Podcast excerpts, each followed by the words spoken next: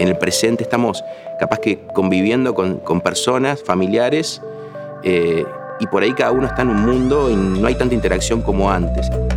Y las historias tienen eso, ¿no? De que conectan a las personas, las unen. Estas historias nos recuerdan al abuelo que se sentaba en la mesa un domingo, nos contaba una historia y todos con los ojos como el dos de oro lo mirábamos y le decíamos, seguí abuelo, seguí contando. Plan Ceibal y ANEP presentan Aprendices, un ciclo de conversaciones para toda la comunidad educativa. Una producción de Red Global de Aprendizajes. Te invitamos a mirar los episodios en el canal de YouTube de Plan Ceibal o en nuestra web aprendices.edu.uy. En este cuarto episodio de la segunda temporada de Aprendices, nos encontramos con Guillermo Lohart. En su charla abordamos sus múltiples caras, escritor, comunicador, conductor de televisión y un pasado como modelo, donde se acercó por primera vez a los medios de comunicación. Nos cuenta que tuvo la oportunidad de recorrer todo el país ya desde pequeño y conocer la magia que existe en el interior profundo. También nos cuenta que las historias son un gran modo de conectarnos y rescatar mucho de ese valioso patrimonio intangible. Vamos a escucharlo. Bueno, Guillermo, primero que nada, darte las gracias por sumarte al, al, Aprendices 2, a este proyecto, este, a este experimento. Y también, bueno, porque te sumaste también un poco en tiempo récord también a, bueno, a participar con nosotros. Así que agradecerte infinitamente este, eso, esa, esa apertura y, bueno, siempre dispuesto, ¿no? Muchas gracias, Darío. Eh, creo que eso demuestra lo importante que es. Eh, ayer hablaba con, con Ramón sobre la posibilidad de, asistir a esta entrevista y le dije que sí sin saber el horario. Por suerte cuadró todo perfecto, pero eh, me encanta. Me encanta lo que hace, me encanta ser parte de un grupo extraordinario. Eh, así que estoy para lo que precisen siempre. Bueno, muchas gracias. Guillermo, hay una pregunta que es la que siempre es nuestra pregunta como eh, puntapié, ¿no? A partir de mm. eso empezamos a conversar y tiene que ver con, la definición, la definición de, hoy. ¿Cómo se define Guillermo Lockhart hoy? ¿Cómo te defines, Guillermo? Es una muy buena pregunta. A veces cuando, por ejemplo, eh, dentro de las muchas actividades que tengo, eh, cuando llega la hora de publicar un libro, porque escribo libros, todo empezó también, después te voy a contar la historia con, Voces Anónimas, publicando una antología de, dentro de las muchas actividades que tengo. Eh, eh, cuando llega la hora de publicar un libro, porque escribo libros, en la solapa viene la descripción. Y, siempre en la imprenta o los diseñadores se ríen porque dice, te falta poner cadete, porque soy conductor, escritor, eh, productor. Y, bueno, eso es un poco también lo que me caracteriza o cuando me preguntan qué es lo que haces, es difícil porque eh, surge el ser productor de televisión o escritor, eh, que en realidad fue algo que siempre soñé y se dio gracias al programa de televisión. Este, pero sí, es un, soy un conductor de televisión, productor, escritor, pero por sobre todas las cosas, si tuviera que definirme, diría que soy un soñador que intenta tener siempre los pies en la tierra. Me imaginaba esas solapas de, los libros que van cambiando, como se van actualizando y van, sumando. Este... Van sumando y fui sacando también, porque cuando empecé, este, o sea, el primer libro fue publicado en 2000, 2008. Y yo, eh, bueno, incluso conozco a algunas personas que están cerca por el mundo de la publicidad. Yo empecé trabajando, eh, mis primeros pasos fueron a través del modelaje. Entonces, en la eh, incluso eh, en su momento eh, fue un, estilo de vida, o sea, una profesión. El modelaje, viajé a muchos mercados internacionales. Estuve el 11 de septiembre en Nueva York a punto de firmar un, contrato con una agencia. Entonces lo puse en la, solapa del primer libro, pero eso ya no está más, porque un momento en el que, em, que a veces hay que saber dar un paso, ¿no? Cuando algo, una profesión em, eh, o llega a su punto final. Y bueno, en, las, en, esas, en algunas solapas hay profesiones que vas a encontrar que hoy no están. Este, pero también eso es parte de mi vida, el estar. Todo el mundo me dice que, eh, no voy a decir una mala palabra, pero que tengo hormigas en el, en, el trasero, porque estoy todo el tiempo moviéndome y queriendo hacer cosas. Y, bueno, este, por eso eh, siempre pueden aparecer nuevas profesiones, nuevos mundos. pero ya te digo, todos sí tienen en común eh, el, ser soñador.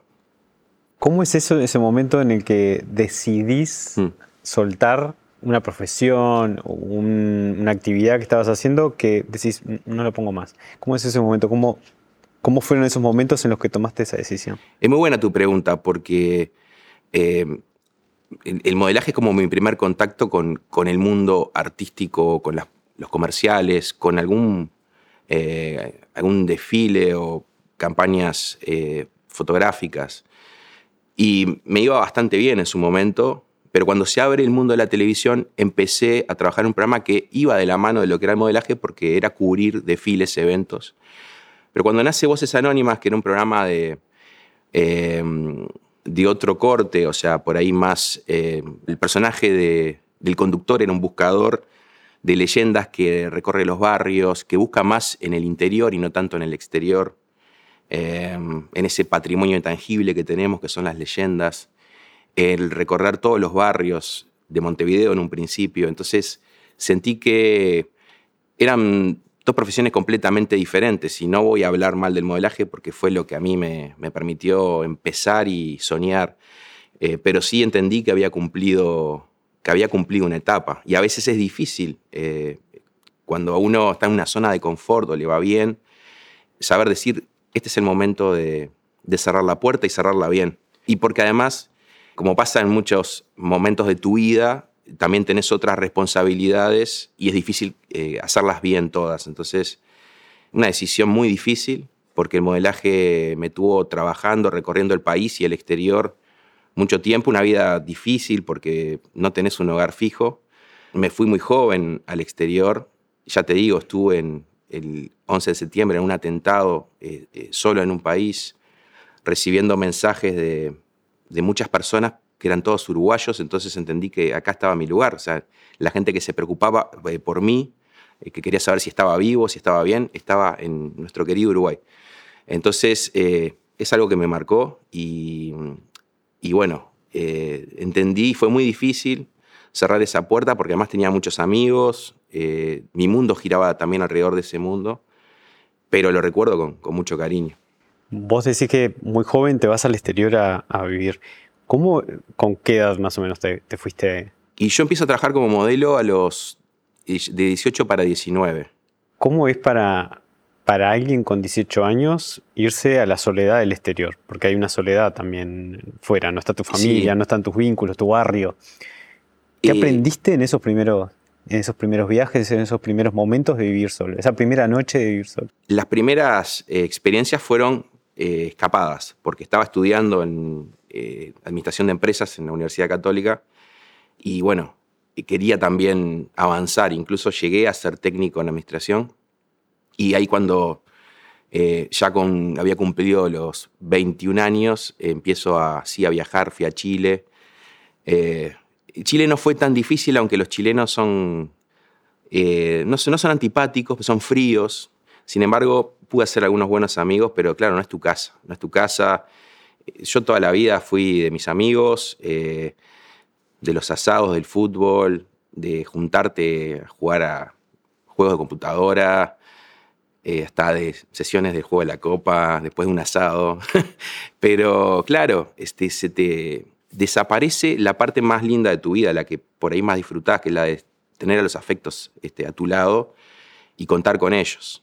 Eh, Hoy sería todo mucho más fácil porque hasta podemos vernos las caras en una videollamada, pero en aquellos tiempos eh, había celular, pero de los que jugabas a la viborita, este, eso que no tenías imagen, que era, eran dígitos, y bueno, y podías llamar por teléfono, te salía, dejabas lo que ganabas en la llamada, pero lo hacíamos, lo digo lo hacíamos porque fui con un par de uruguayos más. Fue muy difícil, muy difícil.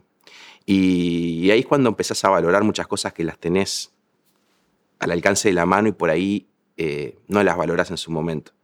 Y madurás, madurás porque sufrís, eh, hay muchas carencias en, tu día a día y, también aprendés eh, muchas cosas que, tenemos capaz que en Uruguay tampoco las, las vemos. ¿Te has manejado más allá de, tus primeros pasos como modelo? Pero hay una forma de comunicar una idea a partir de ello. después vas un poco más a la conducción. ¿Qué eh, pistas te fue dando o fuiste eh, captando para entender que esto eh, te sirvió, te dio herramientas, te dio competencias, creciste, necesitabas como dar el, siguiente paso y después el, otro, que es el más de creador de contenido. ¿Dónde estuvieron esas, esas primeras pistas o dónde estuvieron las, diferentes pistas que, te, fueron mm. llevando hacia, hacia lo que haces hoy? Las pistas más eh, importantes que recibí en mi vida me las dio mi madre, muchas charlas. Por ejemplo, el saber aprovechar una oportunidad. Siempre me decía que, me esforzara, que en algún momento iba a haber una oportunidad, iba a aparecer. Y ahí es cuando uno tiene que concentrarse y aprovecharla. Eh, cuando empecé a trabajar eh, haciendo notas, eh, me esforzaba con cada entrevistado. Si no conocía a un músico, escuchaba su música. Y mm, por respeto también a la persona que iba a entrevistar. Y eso fue generando como una buena imagen de mi trabajo y al poco tiempo surge la posibilidad de ser conductor. Con Voces Anónimas lo que pasó fue que era una pasión, algo que a mí siempre de chico me gustó. Mi padre, para contarte un poco, mi padre que es veterinario de profesión, eh, recorría mucho el país y yo con nueve años, siempre lo digo, hablaba con mis compañeros de escuela cuando nos daban geografía y yo les decía que conocía los 19 departamentos y quedaban helados porque muchos de ellos conocían dos o tres. Y yo les decía que es increíble el campo y que, que en realidad la gente es, es divina. Y, bueno, este, en esas escapadas al interior que a veces se daban eh, un un fogón o simplemente ir a charlar una cocina de campaña con un peón, este, es cuando empecé a descubrir ese, ese Uruguay mágico que tenemos, ¿no? Y de chico conocía, por ejemplo, la historia del lobizón y, salía los viernes de luna llena, si estaba afuera, a ver si escuchaba algún aullido, pero creo que si lo escuchaba, salía rajando como Usain Bolt en las Olimpiadas. Pero bueno, eso, son cosas que, que te marcan y que cuando llega el momento las tenés que aprovechar. La pasión, en realidad la, la vuelco en un piloto eh, mientras estaba trabajando como conductor y no fue fácil, fue un, año de trabajar duro, de investigar, ir barrio a barrio recolectando historias.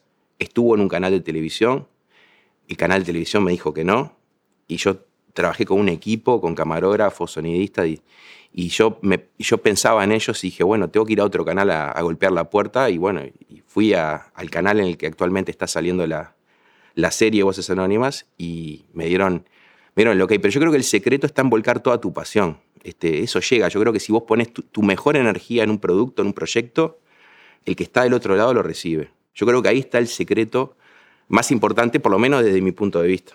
Guillermo, vos estás trabajando hoy, estás creando contenido también en un área que tiene muchos prejuicios. Tal vez hoy no, hoy estás consolidado, el producto Voces Anónimas está consolidado. Eh, ¿Cómo fueron esos primeros comienzos? Hay un canal de, hay un canal que rechaza el producto, ¿no? Tal vez por estos prejuicios. Eh, ¿Cómo fueron esos primeros comienzos y también meterte en un tema que por ahí era tabú? Me dio mucha pena porque fue una de las eh, sorpresas más grandes. Descubrir que las personas eran tildadas de loca o de demente o de delirante por creer en estos temas, por contar sus experiencias. Y a veces, yo como lo decía al principio, una experiencia es un tesoro, es eh, una vivencia, un patrimonio intangible que a veces va más allá del ser humano, sino también de una comunidad, una esquina, una historia que puede darle un encanto especial a la esquina de nuestro barrio. Y, si la gente no la cuenta, puede morir en el olvido. Y el embate del tiempo hace eso, ¿no? Se lleva muchas historias que capaz que nosotros hoy no estamos, no, conocemos y, y existieron durante años. Y yo iba a eso, a rescatar esas historias que no ibas a encontrar en internet, que no ibas a encontrar en, documentales, que te le iba a contar el vecino del barrio, el más viejo, o que por ahí te le iban a contar varios. Y descubrí, sí, gente que tenía mucho miedo al otro, al ser señalados. Eh, la verdad que fue algo difícil en su momento. Y, a mí me sorprendió porque eh, en el campo la gente hablaba con mucha naturalidad. Ojo, afuera, eh, primero te charlan un poco, te miden, entre comillas, y cuando te ganas su confianza te empiezan a contar y hablan con mucha naturalidad. Y descubrí que en Montevideo, porque yo empecé por Montevideo, eh, recorriendo todos los barrios, había como cierto miedo y a veces la gente me contaba y me decía que no se animaba a contarlo delante de cámaras y ese era el desafío, ¿no? hasta que, bueno, se fueron animando y después el mismo público fue retroalimentando la serie, porque la misma gente se comunicaba con nosotros para contarnos cosas nuevas eh, sobre una historia o sobre sus vivencias, y la gente al contarla también se siente bien, porque es algo que guarda a veces... Eh, si leemos las entrelíneas de las leyendas, hay preocupaciones, hay sueños, hay anhelos, hay injusticias que una comunidad decide no olvidar. Porque si nos preguntamos por qué nosotros conservamos una leyenda, por qué la guardamos y se la contamos a otro, es porque hay algo que a nosotros como seres humanos nos interesa. Y yo creo que eso es lo más importante de las historias, es el por qué las comunidades las atesoran. Y, por eso la gente cuando las cuenta se siente bien.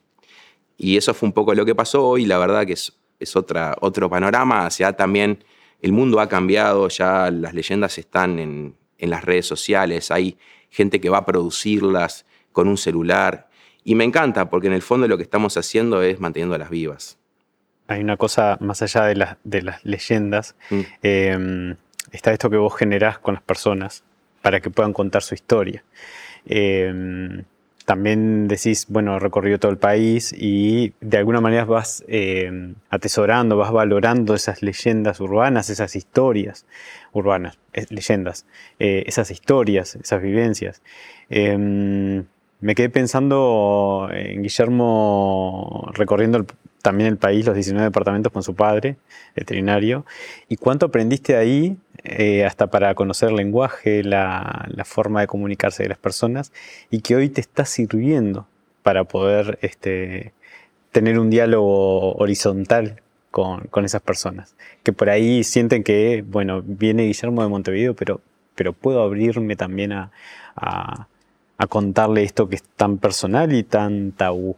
Eso es clave porque eh, la gente del interior, de ese Uruguay profundo, como dicen algunas personas, eh, es, muy especial. Eh, ellos son de saludar, de, ser muy respetuosos y dentro de ese marco uno siempre trata de manejarse. Y, también el hecho de que son personas muy generosas, este, que si vos te ganás su confianza, no solo comparten su experiencia de vida o sus conocimientos o sus historias, sino que también me ha pasado de que no hubo una sola vez eh, en esos viajes al interior que volviera a Montevideo sin una invitación a comer un asado o a quedarme en una casa. No hubo una vez. Hasta un caso que fuimos a filmar a 33, eh, una de las leyendas más lindas que tenemos en Uruguay, que es la de Dionisio Díaz. El jefe de policía, Eduardo Martínez, eh, me invita a quedarme a comer un asado y, a, volver este, quería hacerme toda una recorrida por, el lugar en el que Dionisio hizo la que fuimos, que, que Dionisio realizó aquella hazaña increíble. Y yo le decía, pero usted es el jefe de policía. Eh", y tenía todo bajo control. La ciudad estaba tranquila, estaba todo en orden y, nos recibió que, de una manera que la verdad este, fue increíble. Este, también eh, Vidalín, Carmelo Vidalín en Durazno, cuando fuimos a filmarla del perro gaucho, nos recibió en su despacho. Me acuerdo que iba con caramelos y le daba a los, a los niños caramelos y llevaba una motocross. y, le, decían cacho para acá y, entendí que también eh, esa cercanía que tienen afuera y eso es un poco lo que ellos buscan. Eh, que vos no seas como algo ajeno a la ciudad, al pueblo o al campo al que vas a través de estas historias también vos querés acercar eh, un poco ese campo a tus compañeros eh, que conozcan esos otros 19 departamentos. Y me encantaría, siento que está no olvidado, porque está, para muchos está presente. Este, es hermoso nuestro país. Tenemos paisajes de todo tipo. La gente viene a filmar acá a Uruguay porque tenemos playa, tenemos pradera, tenemos una hermosa ciudad este, con construcciones antiguas, bellísimas basta caminar por, el centro de Montevideo y mirar para arriba para darte cuenta de lo que te estoy diciendo, porque a veces vamos caminando hacia abajo y nos perdemos de ver la arquitectura de la ciudad. Eh, sin embargo, el campo es, es algo mágico. Para mí, si tuviera que describir cómo es el interior de Uruguay, es mágico y la gente es mágica también. Entonces, eh, yo hablo de corazón y deseo que los demás conozcan todos los departamentos porque es algo que les va a hacer bien. O sea, no hay manera de que vayas a cualquier departamento y la pases mal. Eh, podrá gustarte más algún lugar que otro, pero eso es un poco también eh, el, visitar nuestra tierra, eh, conocer costumbres, diferentes costumbres que a veces pensamos que por estar a pocos kilómetros eh, hacemos lo mismo, ser más solidarios y generosos porque yo siento cada vez que voy a cualquier departamento, te digo, hasta incluso saliendo un poco de Montevideo, Canelones, o hasta el límite, hasta países limítrofes, este, Rivera, Artigas, la gente es increíble. Estábamos conversando o empezando a conversar sobre la magia, ¿no? La magia y que a veces está como los límites no sabemos muy bien dónde están, o al menos yo no sé bien dónde están. ¿Qué es la magia para vos? la magia es ese algo que te permite darle un encanto especial. Si hablamos de una casa, por ejemplo, em, no es lo mismo ir ver una casa como una construcción a que si de repente el día de mañana descubrís su leyenda y la volvés a mirar. Eh, esa leyenda le da, como que la reencanta, o sea, le da un encanto especial. Y eso es lo que tiene la magia, es, eh, es algo increíble que se mezcla con la realidad que está entre nosotros y que a veces hay que agudizar los sentidos, hay que prestar atención para saber que está en todos lados. La magia está hasta en esta charla. Esto es mágico. Es algo que, que nace, eh, creo que del corazón y es muy personal. Este, obviamente la magia puede afectarnos a todos de manera diferente, pero está. Yo creo que si uno se deja llevar y, este entorno es mágico, por ejemplo, es saber apreciar la magia que está todos los días a nuestro alrededor. Es un universo que coexiste, que, que se roza con el nuestro y que a veces por estar afligidos, preocupados, no lo queremos ver. Pero yo creo que si prestamos atención y nos dejamos llevar por esa magia que tiene la música, tienen las historias, tiene un abrazo con tu madre, esa magia te va, te va a enriquecer y te va a permitir ver al mundo con otros ojos. Guillermo, ahí eh, también pensando en, eh, hasta en el público en el cual te sigue mucho, que es el público adolescente, como docente de educación media, me, pasa que siempre hay una preocupación en cómo, cómo llegar a los deseos eh, y cómo eh, generar un poco de magia en el aula. ¿Dónde crees que está un poco la magia en esto de conectar con los adolescentes? Yo creo que los adolescentes están en una etapa eh, muy difícil, que todos todos la atravesamos, y es una etapa de búsqueda de caminos y a veces sienten que el mundo se les acaba. A mí me pasó, este, eh, sentía que eh, se acercaba al final del liceo y tenía muchas como, eh, se venían muchas incertidumbres, pero la magia está en cada uno de ellos. Yo siempre cuando voy a un liceo a hablar, le digo que lo más importante es soñar, porque los sueños son la base de todo, de nuestro camino. A veces un sueño parece lejano en el horizonte, inalcanzable, eh, pero en el, universo mágico todo es posible. Y siempre digo, por más de que demores en alcanzar un sueño o te parezca inaccesible, el hecho de levantarte todos los días eh, y perseguir ese sueño te va, te va a acercar a la felicidad. Eh, la felicidad es algo personal, ¿no? Pero te vas a levantar bien, eh, vas a estar contento, vas a estar motivado, enfocado. Y a veces está en eso, ¿no? Eh, en esa etapa tan difícil, contemplar los sueños. Porque a veces pasa de que cuando estamos en, esa etapa de la vida, eh, nuestros padres o gente del entorno te recomienda que hagas algo. En mi caso me recomendaron vincularme a lo que es el mundo empresarial, porque mi familia de toda la vida tuvo negocios. Mi padre, que es veterinario, tenía una empresa de productos veterinarios. Entonces estudié administración de empresas. Pero fue como algo eh, que la verdad fue como por inercia o tal vez este, en un momento de mi vida me, encontré entrando a la Universidad Católica en Administración de Empresas y yo sentía que había algo que no, que no estaba bien. Eh, yo no era feliz. Entonces, eh, siempre les digo a los jóvenes que mi caso en realidad sirva como ejemplo. Yo soy un soñador, hoy estoy acá hablando con ustedes porque seguí mis sueños. Y la vida en un momento me dio la oportunidad y a mí nadie me regaló nada. Este, yo podía haber tenido una, vida eh, tranquila eh, con los negocios de mi familia. Sin embargo, me alejé de eso, no, no acepté nada de parte de mi familia y de cero. Incluso siempre cuento que vendí mi auto para empezar con este emprendimiento que es Voces Anónimas. Arranqué golpeando las puertas de los canales. Y eso eh, de a poquito se fue dando. Estuve un año esperando para que el canal 12, eh, no sé si lo puedo decir, pero el Canal 12 me dijera que sí. cuando el 10 me había dicho que no, eh, y en ese momento eh, yo había dejado todo por, por Voces Anónimas. Y ese año en el que me dicen que no, eh, se me vinieron muchas cosas tristes a la cabeza, como hasta incertidumbres, inseguridades, de haber estado bien en tomar esta decisión, pero mi corazón me decía que sí, que tenía que seguir, yo estaba convencido de que era algo bueno y que valía la pena y que si no era eso, se iba a abrir, como te decía, alguna otra oportunidad, iba a aparecer. Este. Y mi consejo es ese para los jóvenes, el, obviamente estudiar es clave, el, formarse es fundamental. Eh, son esas herramientas que las vas a necesitar en la vida para poder manejarte en cualquier lugar. Y, pero el motor es, el, es, el, es tu corazón, son los sueños, tu imaginación. Y yo creo que va por ahí. En tu obra hay un deseo inspirador eh, para, para, mostrar otro, otro camino eh, en esto de, bueno, abrir la cancha, abrir espectro, ¿no? De, lo que puedes hacer, ¿no? Más que nada, digo, pensando en los jóvenes. Yo te contaba que eh, de niño uno de los libros que me marcó fue El Principito. Y lo que ves en mi obra es un niño que iba al campo y que hablaba con la gente de campo y que era ese típico niño que hacía mil preguntas y que le decía, callate nene. Ese era yo. Y fui aprendiendo y fui enriqueciendo eh, mis vivencias, mis recuerdos. Y, eso eh, nunca, siempre lo conservé. Yo creo que la vida es eso, también tratar de conservar las cosas que te hicieron feliz, que te, que te acercaron a la felicidad, a tus sueños.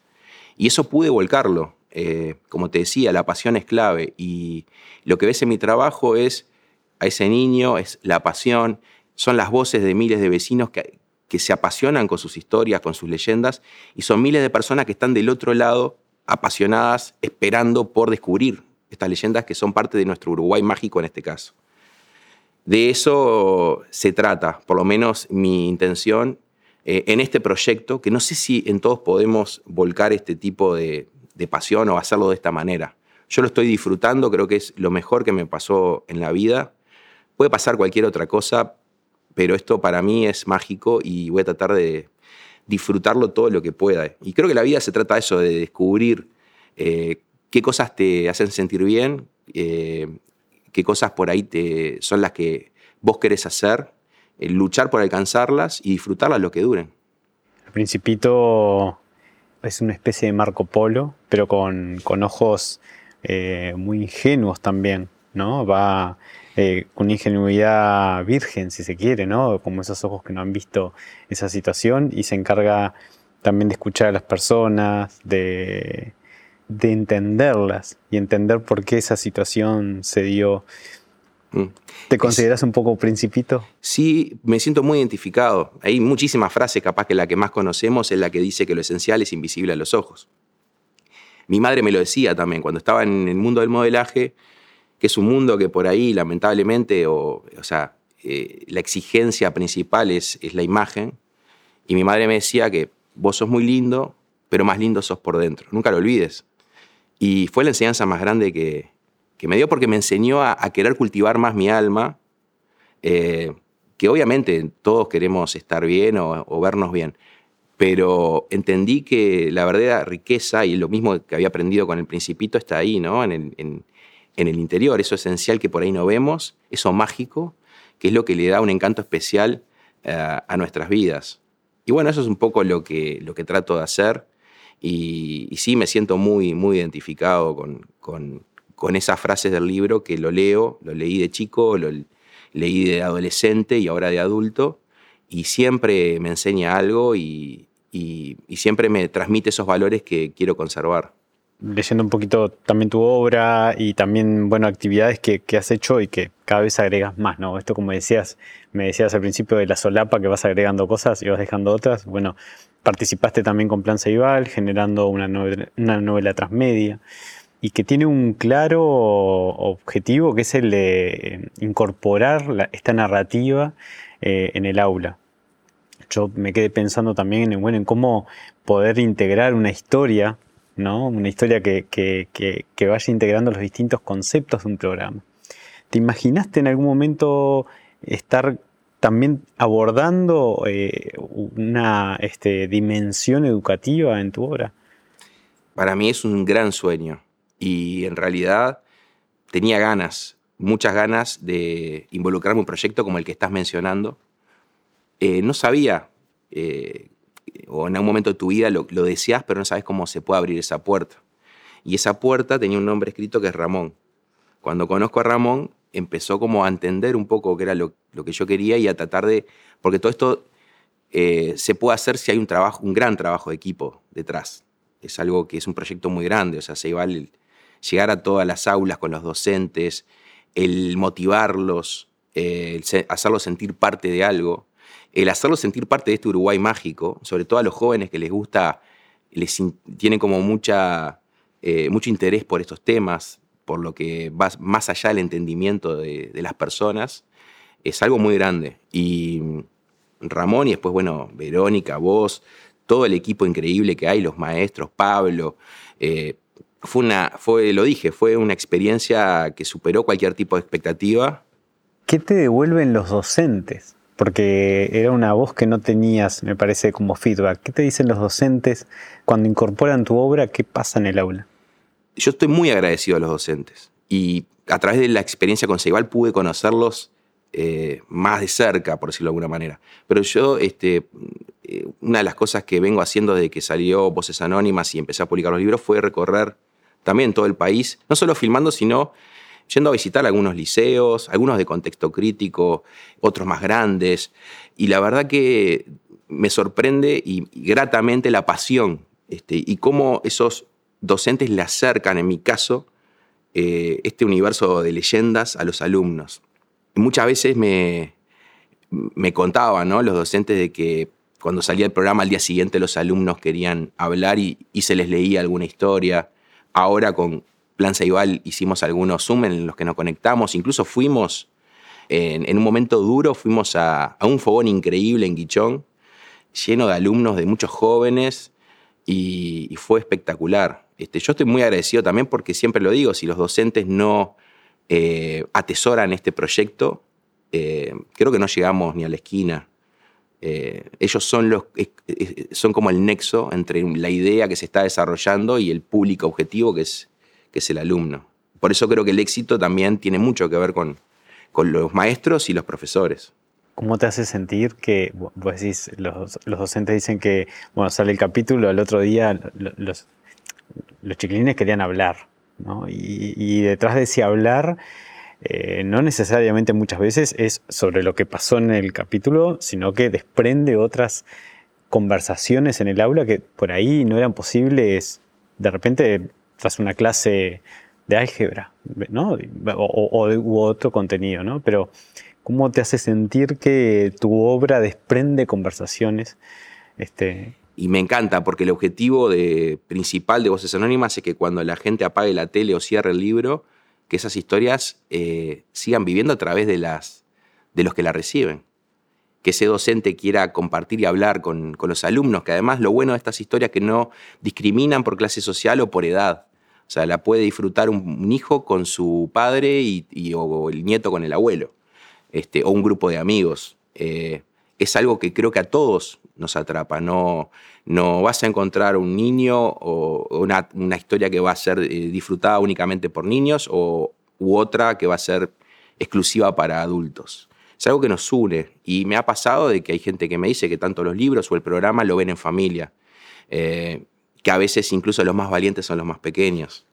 Y los docentes tienen eso, ¿no? De que van más allá de, un programa de televisión o de un libro. Ellos conectan a los, a los alumnos con este universo mágico de las leyendas, hablan sobre el tema, eh, por ahí eh, plantean esas inquietudes que pueden surgir, porque estas historias nos hacen reflexionar. Y de eso se trata. Y creo que con Plan igual logramos eso, de hacer reflexionar, eh, los alentamos a soñar, escribieron, hubo muchas historias que recibimos increíbles, escritas por desde niños hasta preadolescentes y en un caso también algún, alguno más grande que se sumó. Eso te dice muchas cosas eh, y es que por ahí estos temas interesan mucho más de lo que imaginamos y, la capacidad que tienen para, para poder también eh, ellos mismos contar sus propias vivencias es, única. Hablando como desde la perspectiva de ya en el aula, ¿no? Mm. Eh, ¿Qué recomendaciones o, no sé si recomendaciones, pero ¿Qué mensaje también eh, puedes dar desde tu obra y a la comunidad educativa, es decir, docentes, familias? Y me parece que estas actividades unen a los docentes con los alumnos y también a las familias, porque sabemos que con este proyecto de Plan Ceibal, el Misterio Cabo Frío, por ejemplo, en desafíoprofundo.org entraban los alumnos, pero también se sumaban los padres. Y me parece que ese tipo de actividades que une a la familia es brillante, es, algo que, deberíamos conservar, eh, valorar y por ahí tendríamos que seguir ese camino. Unir más a los docentes con los alumnos, acercarlos y, también este, a los padres con sus hijos, que a veces estamos todos en nuestro mundo con los celulares, eh, cada uno metido en su, en su burbuja, por decirlo de alguna manera.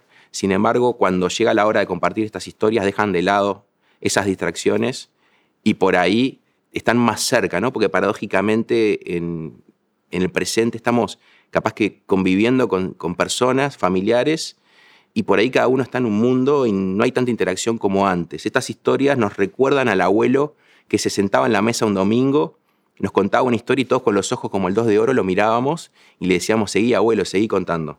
Y las historias tienen eso, ¿no? De que conectan a las personas, las unen. Y creo que eso es lo increíble que pasó con Plan Ceibal que notamos que hay muchos docentes que se acercaron de otra manera, de una manera especial eh, y linda a los alumnos y durante ese proceso en el que tuvieron que escribir y, dejar volar su imaginación, los acompañaron. Eh, llegaron relatos increíbles y para mí la mejor manera de, de, por ahí de hablar de mi trabajo o decir qué es lo que quiero es lo que ellos hicieron. Creo que esa es la mejor respuesta, verlo, el resultado del trabajo de todo este 2021, de tanto de docentes como alumnos, de todas partes del país, porque eso fue lo lindo, que, que Misterio Cabo Frío eh, fue un, proyecto en el que se sumaron personas de Paysandú, eh, de todos los rincones, de Rocha, y bueno, ojalá que se sumen más si esto sigue adelante. Me imagino, no puedo dejar de imaginarme ese Guillermo creciendo en un barrio en donde tiene el castillo Pitamiglio, un, un lugar con una atmósfera de misterio muy importante estudiando en el Crandon, que ¿no? esa, esa, eh, gran edificación que parece un castillo con esa enredadera, ¿no? que, tiene una atmósfera también muy especial y una historia como muy cargada. Por otro lado también una familia que marca un camino. ¿Qué le dice Guillermo hoy a ese Guillermo niño con todos esos estímulos, pero también con esa, con esa presión? ¿no? ¿Qué le dirías? hoy ese Guillermo? Es, es muy linda tu pregunta, porque yo suelo hablar con, con, con los diferentes Guillermos. puede parecer que me van a tener que acercar algún medicamento, pero no. De chico eh, le hablaba a ese Guillermo grande y me imaginaba un Guillermo grande que es bastante parecido al que hoy estás viendo. En un concurso de cuentos, eh, el primero que participé, escribí una historia sobre un investigador que iba a una casa abandonada y terminaba hablando con los fantasmas. No es necesaria, no es exactamente lo que hago, pero no solamente que ese fue uno de los pocos eh, cuentos que trascendió en un concurso porque ganó, sino que además eh, creo que tiene mucho que ver con lo que hago y me llama la atención y me encanta saber que escribí ese cuento siendo un niño y que hoy por ahí puedo decir que, que ese cuento de cierta manera eh, se volvió realidad. No sé si capaz que pensando un poco en ciencia ficción o algo cosas que vimos y ese niño que estaba escribiendo terminó volviendo real una historia o realmente esa pasión que uno sentía la conservó y en algún momento de su vida la quiso volcar y pudo hacerlo. Eh, sí, creo que es un Guillermo que no sé si es exactamente el que, el que siguió todo un camino, pero sí es el Guillermo que, que quiero, que de niño quería. Y, a, este Guillermo grande que hoy le habla al, Guillermo pequeño que le pedía que siguiera sus sueños, que se metiera en casas encantadas, que hablara con los fantasmas, le digo misión cumplida. Guillermo, muchísimas gracias. Gracias a ustedes. Un honor estar contigo charlando. Muchas gracias. Muchas gracias. A las órdenes. Aprendices es la primera serie original de Plan Ceibal y ANEP con la producción de la Red Global de Aprendizajes. Te invitamos a mirar los episodios en el canal de YouTube de Plan Ceibal o en nuestra web aprendices.edu.ui.